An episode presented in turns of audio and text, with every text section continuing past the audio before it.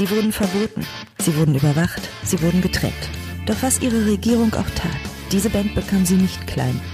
Musikjournalist Thorsten Groß und Nils Bokelberg erzählen die Geschichte der rebellischsten Band der DDR. In Pop kann alles. Renft. Gitarren statt Knarren.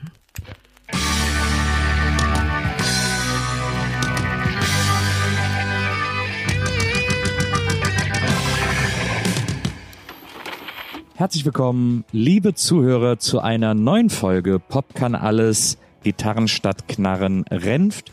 Und äh, wir reden über die Geschichte der Klaus-Renft-Kombo, dieser Band aus der DDR, die so viele Ups and Downs mitgemacht hat, dass man daran eigentlich perfekt die Geschichte des geteilten Deutschlands und die Geschichte der DDR nacherzählen kann. Denn äh, was da politisch los war, spiegelt sich mindestens auch in dieser Bandhistorie wieder.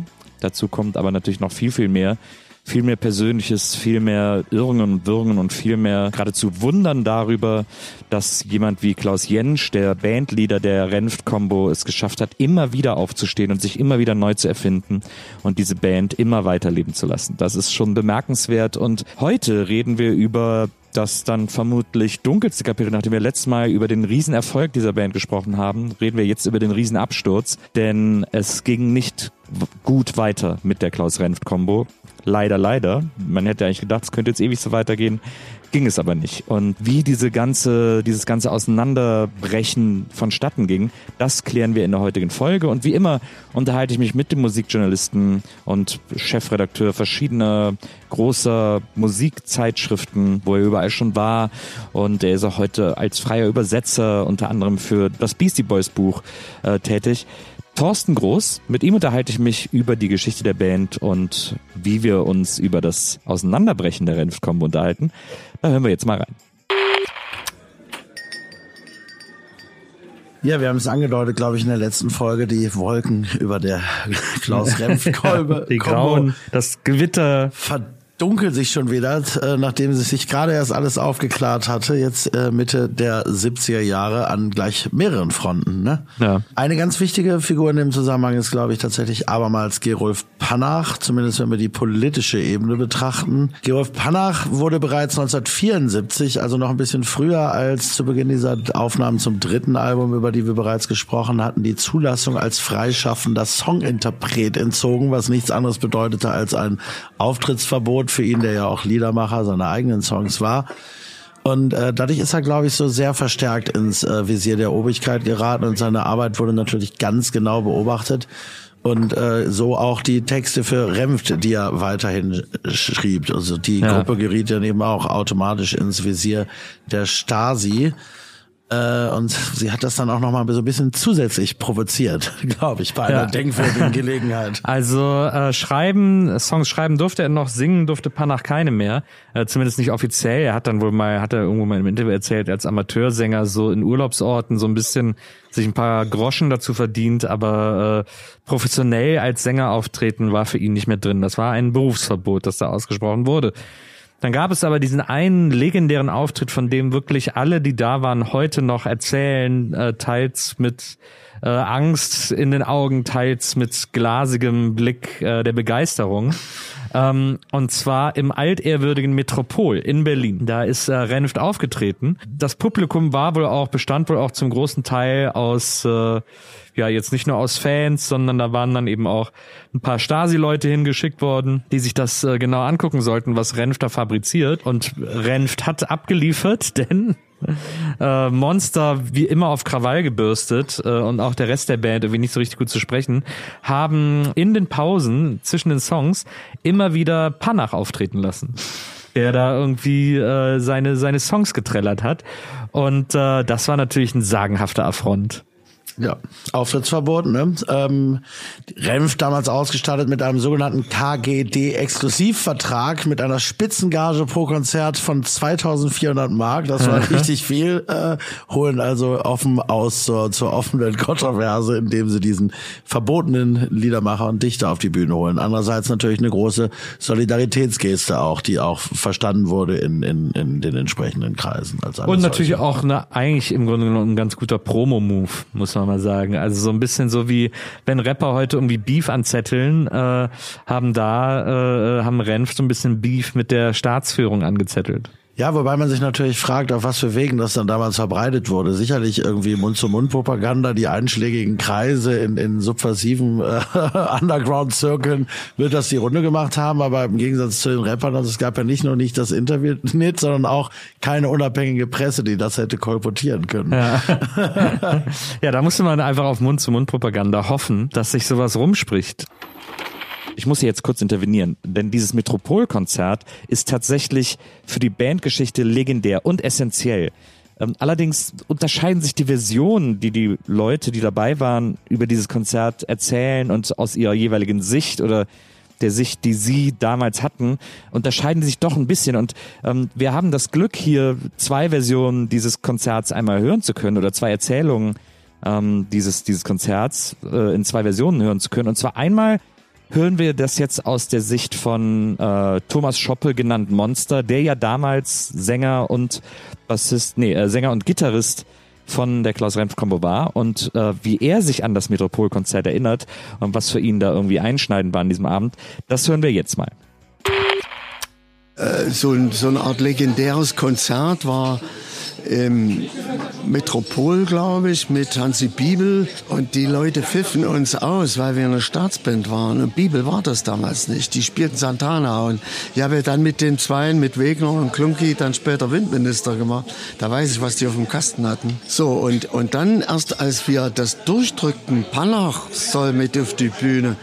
Und da hat er seine sozialistischen Dinger da von Kurt äh, Bartsch und so gespielt. Äh, na, wie ging das? Äh, und eins holen, das ist der konkret. Und da hörten die Leute und wir bekamen wieder Beifall. So, glimpflich abgegangen. Und dann wurde es aber immer schlimmer. Und dann hat das Komitee für Haltungskunst gesagt, so nicht mehr, wir verlängern den Vertrag nicht. Wir schicken euch wieder, war ja damals so üblich, ab in die Braunkohle, also sprich zur KGD Leipzig wieder zurück.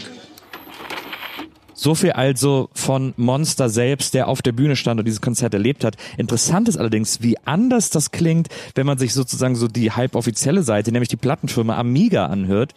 Wir haben ja auch mit Volkmar André gesprochen, der damals der Redakteur bei Amiga war und sozusagen so der Producer, würde man heute wahrscheinlich sagen, der Klaus Renft Combo.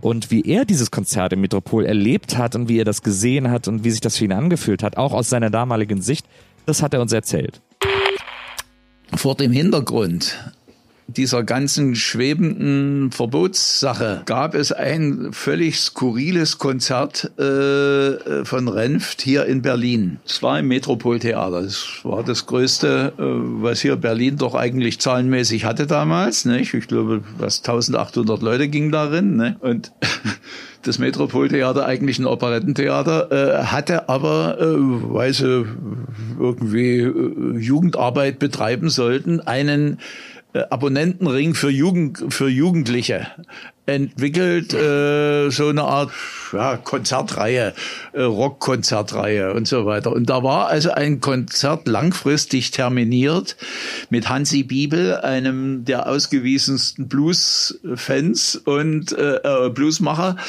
und äh, Renft. In der Zwischenzeit war aber äh, diese ganze Diskussion eben mit Leipzig auch bekannt geworden, da jedenfalls unter der Hand. Ne? Und nun fand dieses Konzert statt. Und soweit ich mich entsinnen kann, ging dieses Konzert völlig in Eimer. Und das war der meines Wissens der äh, Tropfen, der den das Fass auch überlaufen ließ. Also das begann damit, dass der Saal war voll mit ungefähr der Hälfte von braven Mädchen, äh, die aus dem Jugendappartement des äh, Metropoltheaters dahin geraten waren, weil sie immer zu diesem Konzert gehen, äh, zu dieser Konzertreihe gehen und die überhaupt nicht wussten, was ihnen da bevorsteht. Der Balkon aber oben mit ungefähr 300, 400 äh, Besuchern war voll mit den sogenannten Kuttenträgern, den Fans von Hansi Bibel. Und nun begann also Remft auf der Bühne also zu spielen, woraufhin sich die Mädchen unten erstmal wunderten, was da über sie hereinbricht und die Kuttenfans oben auf der Bühne zunehmend unruhig wurden, weil das war nicht ihre Musik. Die wollten eigentlich Hansi Bibel hören. Die Jungs auf der Bühne merkten natürlich, dass die Sache nicht so richtig läuft. Und nun merkt man, wie eine Radikalisierung eigentlich vor sich geht. Was wurde als erstes? Ich glaube, Bettina Wegner war sogar als Liedermacherin noch mit dabei, wenn ich mich recht entsinne. So, Bettina sang also zwei Lieder. Na ja, gut, okay, die waren auf ihre Art und Weise nur nicht gerade konform, nicht? Und dann war trotzdem noch nicht Ruhe, weil die Bibelleute oben äh, randalierten langsam, ne? Dann trat Panach auf, alleine mit der Gitarre und ich dachte schon, das geht schief weil Panach natürlich also echte äh, sag mal, anarchistische Knaller da abließ. Äh, ich weiß nicht mehr, was er gesungen hatte. Jedenfalls, das wäre durch kein Lektorat und durch keine Abnahme durchgekommen. Aber die Mädels, die da unten saßen, die begriffen gar nicht, was da eigentlich über sie hereinbrach. Ne? Und äh, irgendwie ging's in ziemlich chaotischen Zustand in die Pause und danach spielte also Bibel. Naja, gut, dann war also das Konzert zu Ende. Und mir war klar, dass derartige Konzerte nicht sehr oft wiederholt werden. Da wird schon irgendjemand dafür sorgen. Ne? Hat mir nur leid getan, weil wenn ich Klaus vorher in die Arme gekriegt hätte, äh, hätte ich ihn geraten, also da also äh, bisschen die Bremse anzuziehen, weil es bringt nichts in so einer Situation, also wirklich mit dem Kopf durch die Wand zu rennen. Und das hat ja auch nichts gebracht, ne? Ja, jetzt haben wir diese zwei Versionen gehört, die sich natürlich in den Abläufen ähneln, aber in der Ansichtssache irgendwie da doch ein bisschen differieren. Ich glaube, die Wahrheit liegt natürlich wie immer irgendwo dazwischen. So jeder Blick ist getrübt, jeder Blick äh, auf so ein Ereignis ist natürlich irgendwie aus der persönlichen Historie ähm, abzuleiten. Und äh, ich finde aber, man kann sich ganz gut vorstellen, nachdem man diese beiden Versionen gehört hat, wie das da wohl damals abgegangen ist. Und ich würde sagen, wir gehen mal wieder in das Gespräch von Thorsten und mir über den weiteren Verlauf der Geschichte der Renft-Kombo. Egal, wie der Auftritt abgelaufen ist, oder wie er auch abgelaufen wäre, wenn sie sich gegen diese Provokation entschieden hätten. Es war sowieso, das Kind war schon so ein bisschen den Brunnen gefallen. Im Jahr 1975 äh, war der Band irgendwie klar, äh, hier geht's nicht weiter. Ja, also das Zwischenmenschliche, das hatten wir eben schon mal gesagt, war sowieso klar, aber es kam jetzt eben diese diese politische Brisanz hinzu. Die Liberalisierungsanklänge äh, mhm. der frühen 70er Jahre wurden aufgekündigt. Es zog wieder zunehmend eine Eiszeit ein, die dann auch im Grunde bis zum Ende der DDR anhielt in kulturpolitischer Hinsicht. Und da waren eben so Songs wie die von Remf, wie die Rockballade vom kleinen Otto, wo es um Republikfluch ging. Und es hat dann auch gar nicht mehr so lange gedauert, bis es zum großen Knall kam, nämlich nachdem sie Panach im Frühjahr 1975 auf die Bühne geholt hatten, passierte dann etwas im September des gleichen Jahres, am 22. 1975, um genau zu sein, was nun in der Vita von Klaus Remft schon schöne Regelmäßigkeit hatte. Es muss eben vorgekommen sein wie Bill Murray in äh, täglich größtes Murmeltier. äh, nur hat er wahrscheinlich zu dem Zeitpunkt, er hat sich jetzt nicht unbedingt, glaube ich, gedacht, dass es nochmal passiert. Das da kam Post. Das stimmt. Ähm, es war vorher so, dass äh, Renft schon angeboten wurde bei einer gewissen äh, Veranstaltung, als er nämlich die neuen Texte äh, fürs dritte Album vorgelegt hat, zumindest die, die sie schon hatten, äh, wurde ihm von staatlicher Seite nahegelegt, irgendwie, dass er doch auf zwei, drei Songs verzichten möge, so unter anderem auch die Ballade vom kleinen Otto, aber auch den Song Glaubensfragen. Und es wurden ihm auch wirklich Deals angeboten. Es wurde auch gesagt, irgendwie, wenn sie sich von zwei ihrer Leute trennen, kriegen sie alle staatliche Unterstützung, die sie brauchen, inklusive Reisepass und die benötigten Devisen auch noch. Das wurde Renft so angeboten in, in, so, einem, in so einem Art Hinterzimmergespräch. Und da hat er sich mega aufgeregt, hat gesagt, ich verrate doch nicht meine eigenen Leute, weil es war klar, das sollten eigentlich Kuno und Monster sein, die äh, die Staatsführung nicht mehr in der Band sehen wollte, äh, weil Panach war ja kein Bandmitglied in dem Sinne, der war ja, ja nur, war nur genau. äh, Songtexter und äh, und da wurde Renf nahegelegt, schmeiß die doch raus und dann kriegst du von uns alles, was du haben willst. Und da hat er sich aber partout nicht drauf eingelassen, obwohl er vorher noch der Meinung war, man solle doch mal so ein bisschen seinen Frieden machen und jetzt auch nicht immer nur die super provokanten Songs einreichen, damit es mit dieser Band irgendwie weitergehen kann. Aber da war dann tatsächlich auch sein Limit erreicht ähm, und er hat gesagt, äh, da habe ich keinen Bock drauf, da lasse ich mich auf gar keinen Fall drauf ein. Was wiederum dazu führte, dass äh, die gesagt haben, na gut, dann müssen wir ihn mal wieder ein bisschen von der Stasi beobachten lassen und ein bisschen gucken, äh, was der den ganzen lieben langen Tag so treibt.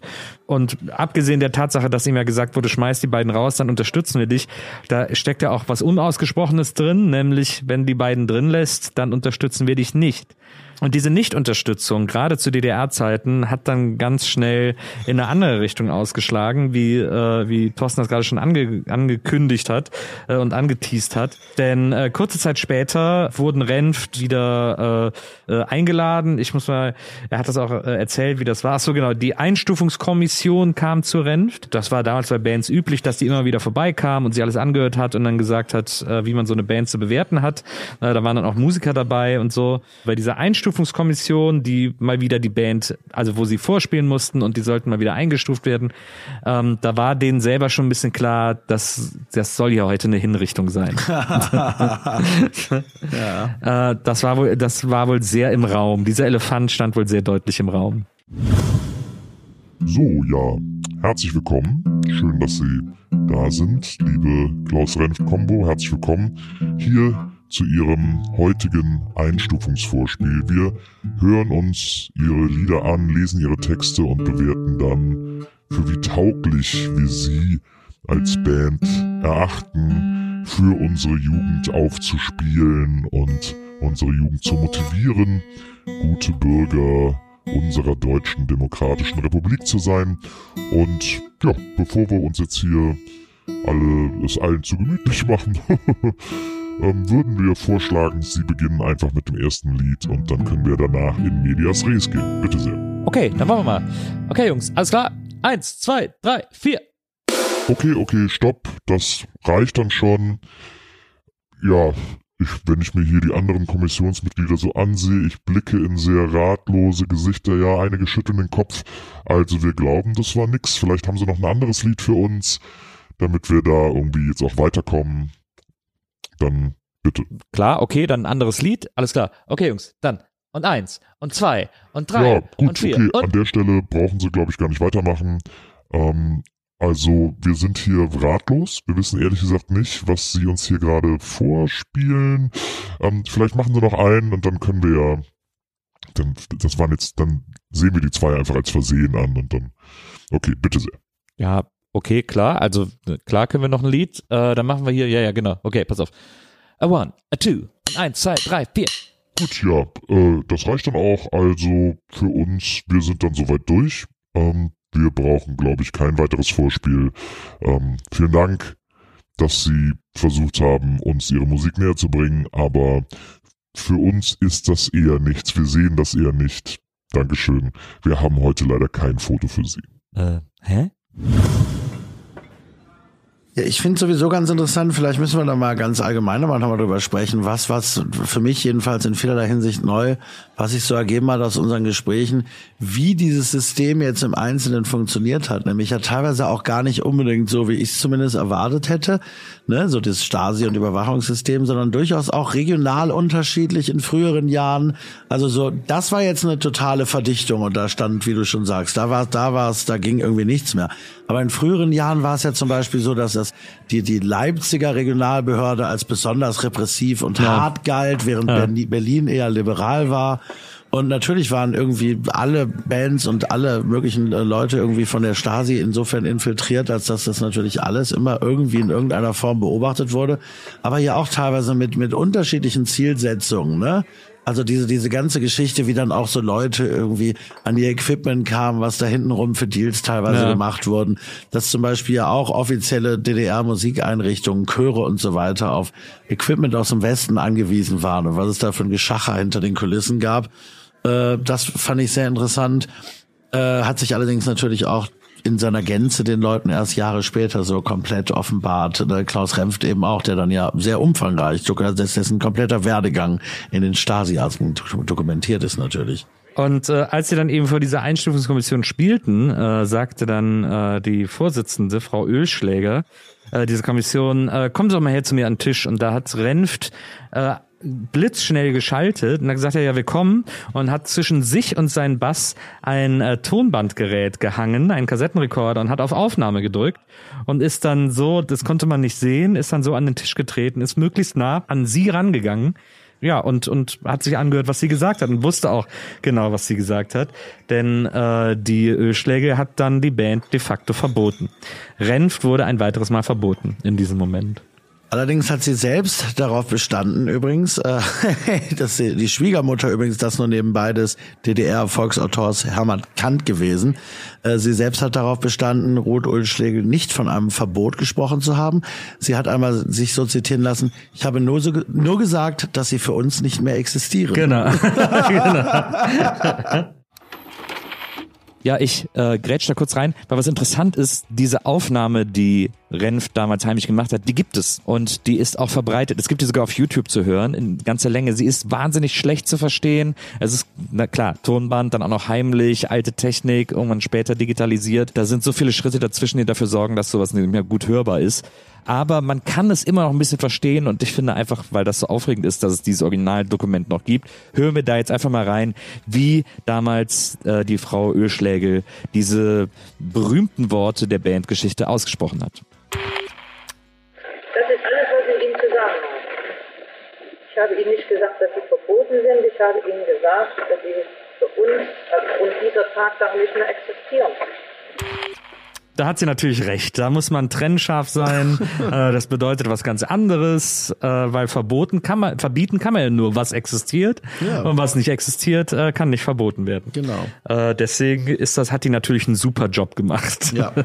ähm, und hat die Band weggezaubert sozusagen. Ja. Und war ganz allgemein natürlich der Meinung, dass die Texte und die überhaupt alles, wofür Renf steht, die Arbeiterklasse verletzt und die Staats- und Schutzorgane diffamiere. Genau. Es gab dann noch einen einigermaßen spannenden Krimi um dieses Band, das Renf da aufgenommen hat. Äh, er hat es nämlich dann seiner Freundin gegeben, weil natürlich durfte niemand wissen, dass dieses Band existiert. Ähm, er hat es dann seiner Freundin gegeben, äh, die war Griechin. Ähm, und sie hat's rausgeschmuggelt. Er hat dann das Tonband woanders hingepackt, damit da erstmal die ganze Stasi-Aufmerksamkeit drauf gelenkt war ähm, hat das Band bei sich versteckt, hat dann seine Freundin aber in Westen geschickt, damit gedacht wurde, dass sie es jetzt in Westen schmuggelt. Das war irgendwie auch nochmal eine ganz spannende Story. Die hat uns, glaube ich, sogar Monster auch erzählt. Mhm. Ja, das, das war natürlich, da hat man sich dann so einen großen, so einen letzten großen Spaß mit dem Regime nochmal äh, erlaubt, die einen gerade so äh, fertig gemacht haben. Da hat man äh, nochmal den Spieß ein bisschen umdrehen können. Ja, es gab dann eh so rübergeschmuddelte Privattonbänder, die dann später noch, äh, auch auf anderen Wegen, die dann später noch Niederschlag auf den diversen späteren Veröffentlichungen der Klaus Remf Combo fanden, ne? so Live-Sachen auch, alles mögliche. Ja, dann äh, war die Band äh, war äh, verboten, es kam dann auch schriftlich, äh, haben alle Spielverbot als Musiker bekommen. Er, also Renft selber, hat auch noch ein äh, Verbot als Kapellenleiter bekommen. Sehr wichtig, dass da die Verbote auch ordentlich ja. ausgeteilt wurden. Ja. Ja, schön, dass wir uns alle hier eingefunden haben zum heutigen Treffen der Verbotskommission. Wir haben festgestellt, dass im letzten Jahr einige Verbote nicht so gut funktioniert haben. Zum Beispiel hätten wir da das Atemverbot, das hat sich herausgestellt, kommt relativ schlecht an, weil wir sozusagen außer dieser Forderung dann nicht mehr sehr viel stellen können. Da müssten wir vielleicht das Ganze nochmal überarbeiten, vielleicht auch streichen wäre unsere Empfehlung an dieser Stelle.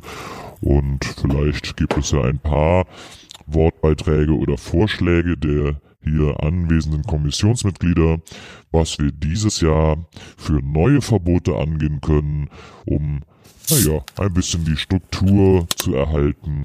Denn Sie wissen, unsere Kreativität im Amt wird am besten der werden wir am besten gerecht, indem wir Verbote aufstellen, die die Menschen nicht gängeln, aber die durchaus dafür sorgen, dass alles in ordentlichen Bahnen abläuft. Und ich würde vorschlagen, ich fange hier zu meiner Rechten an.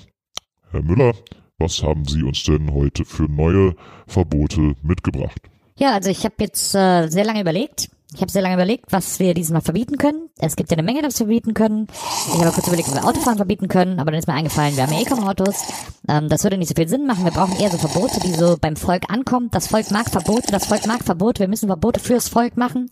Und da habe ich sehr lange überlegt. Und ich habe überlegt, wir könnten vielleicht ein Abwaschverbot machen. Ein Abwaschverbot. Sehr viel Wasser wird verschwendet für den Abwasch, aber die meisten, das meiste an Geschirr ist doch eigentlich noch gut, wenn man gegessen hat. Ist doch gar nicht schlimm. Oder wenn die Essensreste festtrocknen, dann macht's ja sowieso nichts mehr aus. Dann kann man ja da drauf neue Essensreste packen. Deswegen habe ich an dieser Stelle ein Abwaschverbot erlassen, das besagt, an Wochentagen, die auf die Silbe Tag enden, Abwaschen verboten ist. Und an allen anderen Tagen ist es erlaubt, aber an den Tagen ist es verboten. Und ich würde dafür plädieren, dass man auch auf die Einhaltung dieses Verbots achtet, damit die Menschen irgendwie nicht so viel Wasser verschwenden. Dankeschön. Ja, ich frage mal in die Runde, das Abwaschverbot von Herrn Müller, wie sieht's aus? Was denkt die Kommission? Sollten wir das, okay, wenn Sie sich melden? Also ich frage jetzt mal, wer ist für dieses Verbot? Okay, das ist einstimmig, damit ist das. Ja, es war dann allerdings auch äh, nicht, also witzig war das ja sowieso zu gar keinem Zeitpunkt, aber es kam dann noch, hatte dann doch noch etwas dramatischere Folgen auch im Nachgang als die vorangegangenen Verbote, die ja im Wesentlichen zur Folge hatten, dass man eben nicht mehr auftreten durfte und keine Musik mehr machen mochte.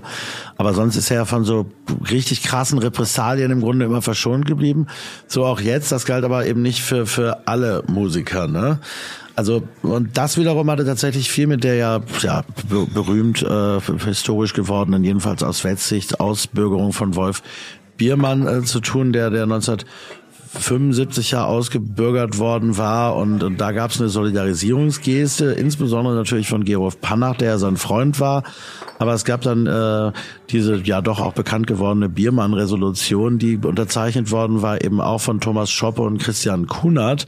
Und da wurde dann, wurden dann härtere Mittel ausgepackt. Äh, also auf relativ bald danach wurden Christian Kunert und Gerolf Panach am Alexanderplatz festgenommen und wegen staatsfeindlicher Hetze eingesperrt und auch wirklich mit langen Haftstrafen eigentlich versehen.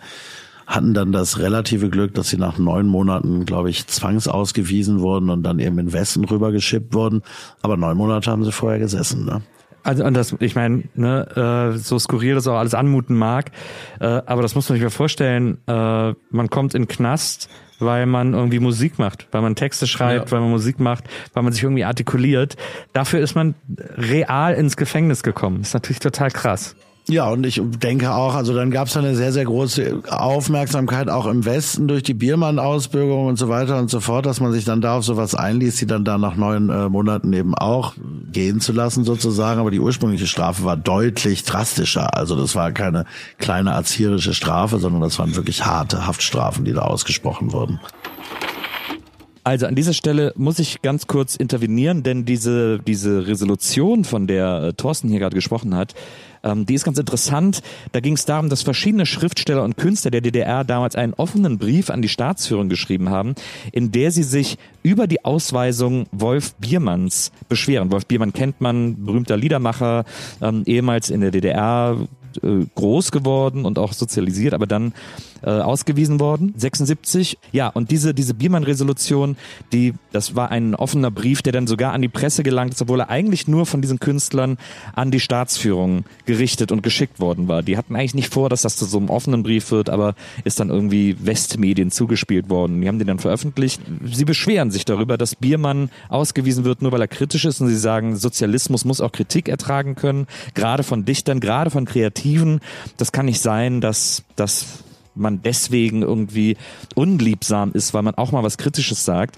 Das ist gerade wichtig für Staat, auch Kritik von Kunst anzunehmen. All das steht in diesem, in diesem Brief. Sie schreiben dann auch, wir protestieren gegen seine Ausbürgerung und bitten darum, die beschlossene Maßnahme zu überdenken. Also sie wollen, dass Biermann bleibt. Es war äh, leider äh, nutzlos, weil die Staatsführung darauf natürlich nicht reagieren konnte, sonst hätten sie sich ja unglaubwürdig gemacht. Und das Interessante ist, er ist unterschrieben, Christa Wolf, Gerhard Wolf, Erich Arendt, Jurek Becker, viele andere Autoren auch. Und dann gibt es noch unter dem Brief den Zusatz, wir erklären uns mit dem Protest der Berliner Schriftsteller vom 17.11.76 gegen die Ausbürgerung von Wolf Biermann solidarisch. Darauf sind dann so Leute wie Katharina Thalbach, Manfred Krug, Nina Hagen, Eva Maria Hagen, Gisela May und interessanterweise auch äh, Schoppe, also Monster und ein paar andere der Renfgruppe. Gerolf Pannach ist auch drauf, äh, Kunert ist auch drauf. Also die haben diesen Brief mit unterschrieben und äh, das ist eben das, was da so brenzlig war und das ist das, was Thorsten meinte und äh, ich finde und glaube, wir können jetzt weiter hören, wie wir beide uns unterhalten haben. Ich wollte nur kurz aufklären, was es mit dieser Biermann-Resolution auf sich hat. Also weiter geht's im Gespräch von Thorsten Groß und mir. Die Band hat auch noch ein bisschen gekämpft. Also Renft selber wollte einfach nicht gehen. Er hat ja eine griechische Freundin, er hätte die heiraten können. ähm, und äh, hätte irgendwie äh, mit ihr ins Ausland, hätte ausreisen können, hätte mit ihr die DDR verlassen können. Ähm, er hat auch mal erzählt, dass er abends in der Kneipe saß, äh, Cockpit hieß die, glaube ich, und äh, hat das hat sich mit einem Typen in der Bar unterhalten und äh, der Typ hat zu ihm gesagt, ja heirate die doch, dann kannst du doch abhauen, dann kannst du doch ausreisen und das ist doch super. Und dann hat Renft wohl gesagt so, ey, aber ich sehe das gar nicht ein, das ist doch totaler Bullshit, ähm, wir geben noch lange nicht auf. Und dann hat dieser Typ ihn wohl ganz komisch angeguckt und hat gesagt, wir können auch anders. Also, ja. äh, womit dann relativ klar war, äh, dass er wohl nach wie vor überwacht wird ja, von gewissen Leuten. Träumerische da auch wieder, aber was man generell merkt, und das eint sie dann, glaube ich, wieder. Ich glaube, das lässt sich für beinahe alle Mitglieder der Band sagen die wollten nicht weg, ne? Also das, die hatten, die hatten eine, glaube ich, tiefe Sehnsucht, ne? Die, die haben eigentlich einen reformatorischen An Ansatz verfolgt und wollten in der DDR bei einer besseren und anderen DDR leben. Und danach hatten sie auch, glaube ich, eine sehr, sehr tiefe Sehnsucht. Und darum ging es auch immer nur in ihrem politischen Engagement. Es ging nie darum, äh, abzuhauen, wegzugehen, das durch ein komplett anderes System zu ersetzen, sondern ich glaube, die haben schon so ein äh, ja, Traum von dem ursprünglichen Sozialismus sozusagen gehabt und von der von der anderen und besseren DDR und keiner von denen wollte in den Westen. Es war ja auch so, dass äh, tatsächlich dann überlegt wurde, äh, die Renf-Mitglieder auf andere Bands aufzuteilen. Die Bands, die dabei äh, im, äh, im Gespräch waren, waren äh, unter anderem Fusion, äh, Automobil und Confuoco. Das äh, waren die drei Bands, äh, auf die die Mitglieder irgendwie aufgeteilt werden. Also man wollte auf keinen Fall mehr, dass die noch zusammen zusammen Musik machen, aber man hat gesehen, okay, das, die können nichts anderes, wir müssen die schon irgendwie äh, wieder so ein bisschen was machen lassen. Nur über äh, äh, Renft lustigerweise gab es dann in der Akte äh, den Eintrag, Jensch ist politisch und moralisch so verkommen, dass keine Verwendung möglich scheint. die Formulierungen sind immer herrlich, ja. also die Sprache. Ja. ja, aber es blieb ja dann zumindest insofern folgenlos auch für ihn. Also er durfte dann tatsächlich wieder mal keine Musik machen, aber er ist immerhin nicht im äh, Cast gelandet, ist allerdings auch in dieser brenzlichen Phase, über die wir gerade schon sprachen, nach West-Berlin seinerseits übergesiedelt und zwar auf, auf, aus eigenem Antrieb im Wesentlichen. Äh, Ende Mai 76 ähm, äh, er hat es wirklich noch versucht. Er hat auch einen Brief an Honecker geschrieben, hat darum gebeten, dass man ihnen verzeiht, dass man die Band, aber es half alles nichts.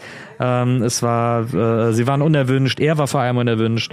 Und dann hat er gesagt, dann könnt ihr mich einfach mal, das, ich halte das alles nicht mehr aus. Und dann äh, hat er den Antrag gestellt, hat seine griechische Freundin geheiratet ähm, und ist dann zur Friedrichstraße gebracht worden, zum Tränenpalast, so äh, nannte sich die, die, äh, die Grenzkontrolle äh, in den Westen in Berlin und, äh, und hat rüber gemacht, ist dann mit seiner, mit seiner Angelika äh, in den Westen, nach West-Berlin. Was wirklich für ihn eine große Niederlage im Grunde gewesen sein muss. Und du hast es also, das lässt sich auf vielen Ebenen beobachten. Du hast es gerade gesagt mit dem Brief. Er war übrigens, er war wirklich ein großer Briefeschreiber. Das geht auch aus seinen persönlichen Aufzeichnungen und Tagebüchern hervor. Und ich konnte teilweise irgendwie alte Alben, äh, hatte ich Einblick in alte Alben äh, durch Heike Stefan gewinnen können dass der all die Jahre, Jahrzehnte muss man im Grunde sagen, immer in all diesen Gelegenheiten an offizielle Stellen Briefe geschrieben hat, endlos viele Briefe. Also das war so, der hat sich da wirklich auf diesen bürokratischen Kleinkampf ständig auch eingelassen und deshalb hat er wahrscheinlich wirklich dann nicht geglaubt, dass es jetzt wirklich irgendwie ernst sein sollte. Das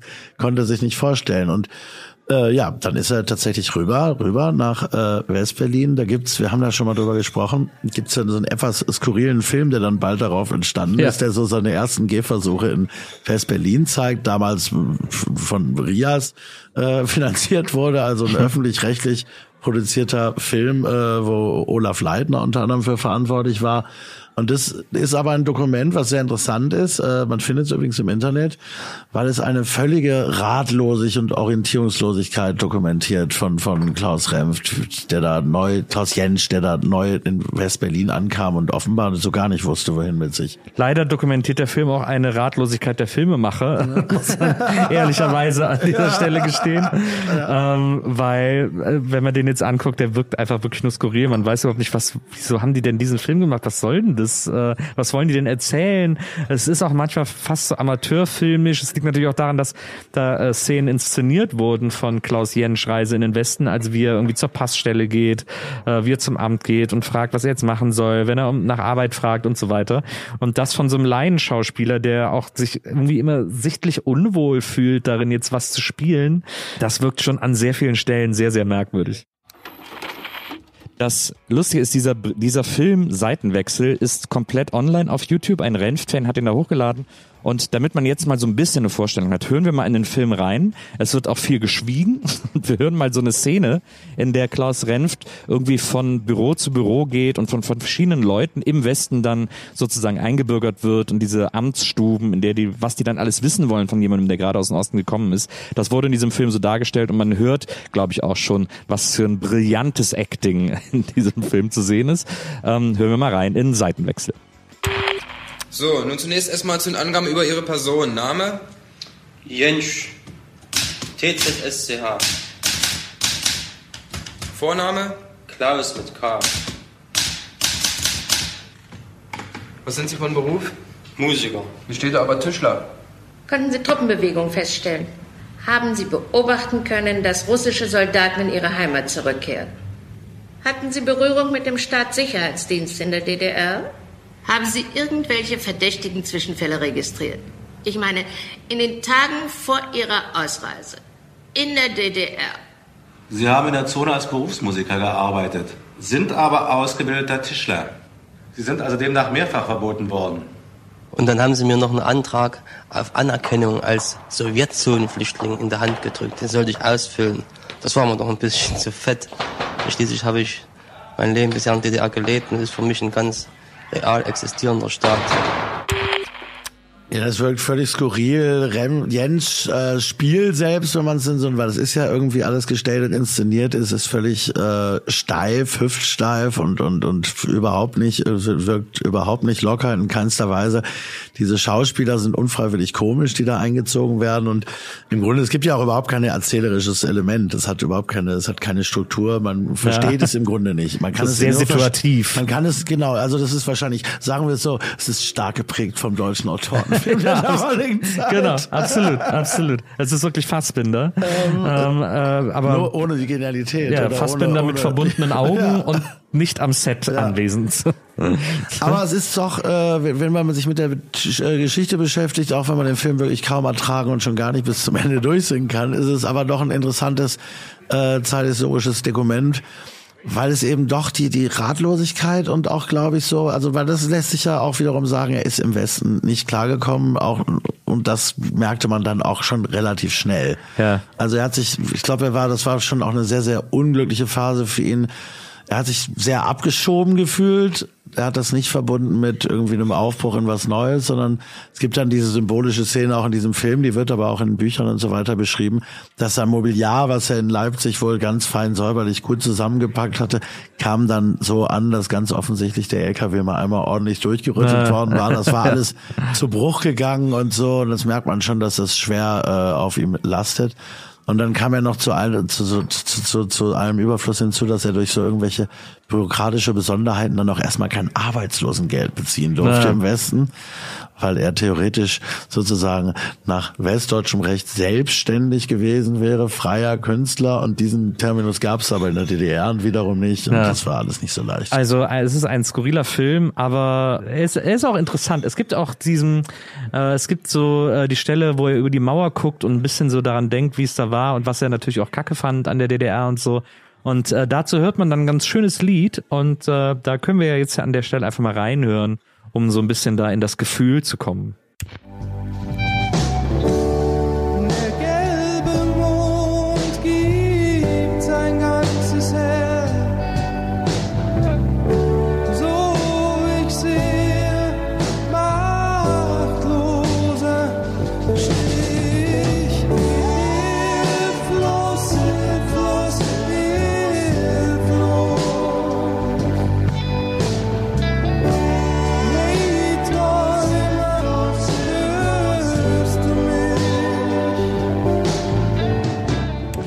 Ja, diesen Song hört man äh, in diesem Film Seitenwechsel, äh, als Renft quasi an der Mauer steht und rüber guckt in die DDR.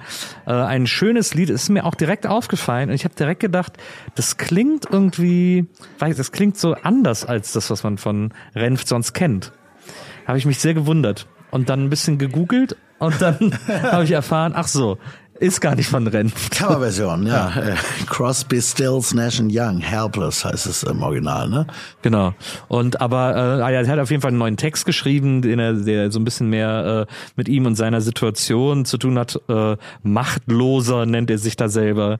Ähm, aber eine schöne Nummer, guter Song, gutes Gespür für Cover. Ja, und der steht eben auf einem dieser äh, Aussichtstürme, die wir noch kennen von früher, zumindest jene, die alt genug sind, so wie ich, äh, die Berliner Mauer noch live erlebt zu haben, wo man dann so nach drüben blickt und guckt eben auch sehr, sehr äh, ja, hilflos und verloren darüber. Der war echt und, einsam, ne? Der war einfach ja. scheiße einsam. Obwohl ja äh, Monster auch im Westen war. Monster hat uns ja auch erzählt, wie es für ihn ja. war, als er neu im Westen war. Er ist, glaube ich, am ersten Abend im Westen auf ein Spliff-Konzert gegangen. Das war wohl nicht so toll für ihn. Ja. Ja, diesen, diesen Ausschnitt aus unserem Gespräch mit Monster haben wir auch hier. Nur kurz zur Erklärung. Es geht darum, wirklich, Monster hat erzählt, wie er rüber macht, wie er in den Westen ausgewandert ist und am gleichen Abend noch auf dieses, auf dieses legendäre Spliff-Konzert gegangen ist und was das mit ihm gemacht hat. Er erklärt am Anfang auch, wie er so rüber macht und so. Und da hören wir jetzt mal rein. Ja, ich bin erst einmal mit der S-Bahn gefahren.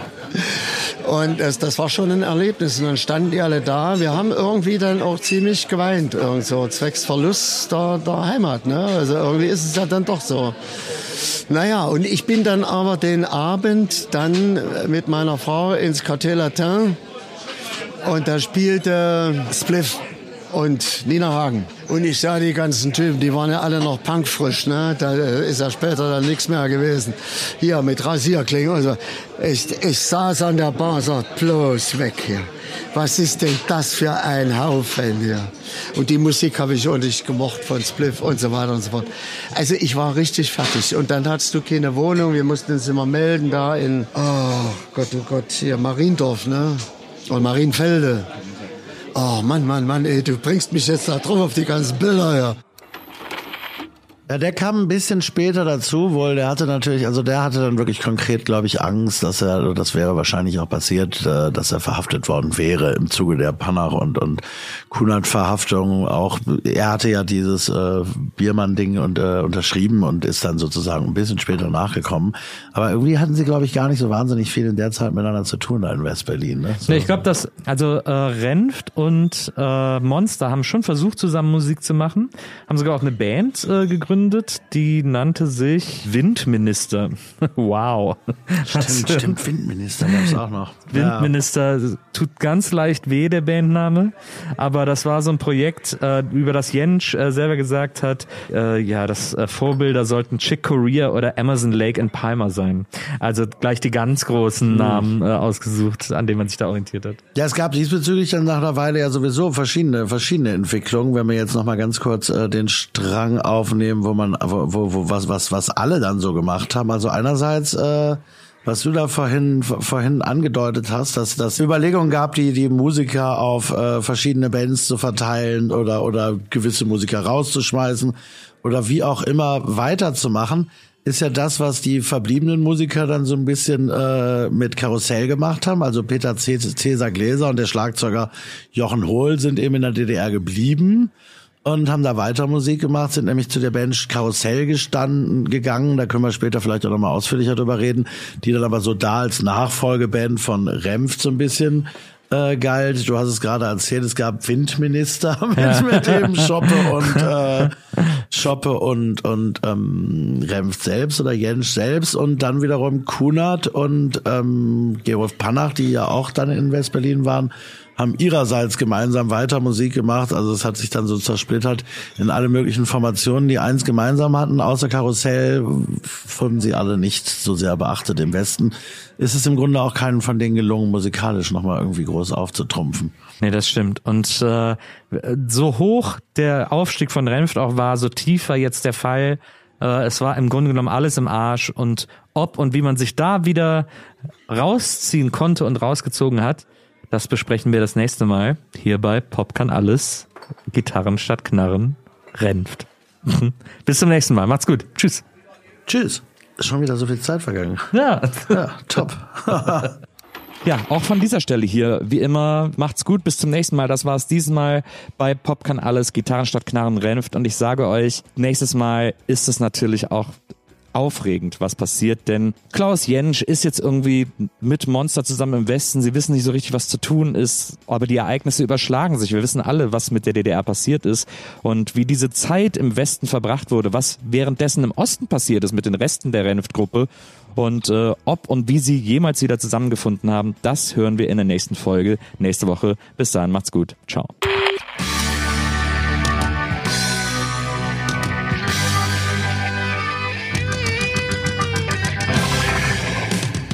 Pop kann alles. Renft. Gitarren statt Knarren. Ist eine Lautgutproduktion. Moderation, Interviews und Recherche Thorsten Groß. Moderation und Drehbuch Nils Bokelberg. Schnitt Maike Nissen. Produktion Pool Artists. Katrin Lugert, Marketing und Sales. Anja Kurz, Content und Social Media. Sven Rühlicke, Management Lautgut und Ruben Schulze-Fröhlich, Projektleitung. Mehr Informationen zu Pop kann alles findet ihr auf Facebook unter Pop kann alles und auf Twitter at Pop kann alles. Euch hat dieser Podcast gefallen? Dann hört doch auch einmal in eine unserer anderen Produktionen rein, wie zum Beispiel Ich hau ab, die Geschichte einer Republikflucht. Erzählt wird die Geschichte von Hansi, der mit 17 Jahren versucht hat, aus der DDR zu fliehen. Mit 17 wollte ich ja Republikfluchtversuch machen, weißt du ja. Warum überhaupt? Warum?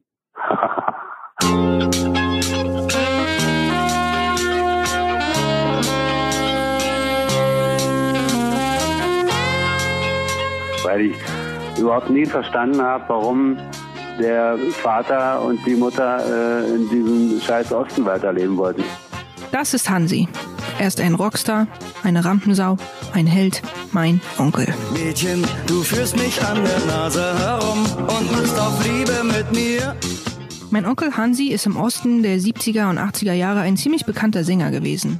Mit dem Titel War es nur der Mai hatte er sogar selbst einen Nummer 1 Hit in der DDR-Hitparade. Ich hau ab, denn das halte ich nicht aus. Ich geh weg, mach dir nichts draus, das muss sein.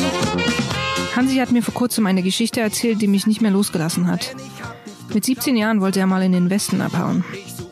Es war eine total wilde Zeit, von langen Nächten über den ersten Sex, ebenso eine richtige Coming-of-Age-Geschichte.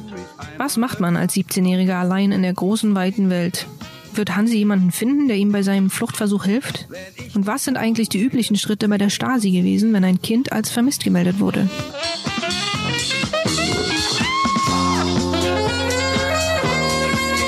Ich hau ab. Die Geschichte einer Republikflucht.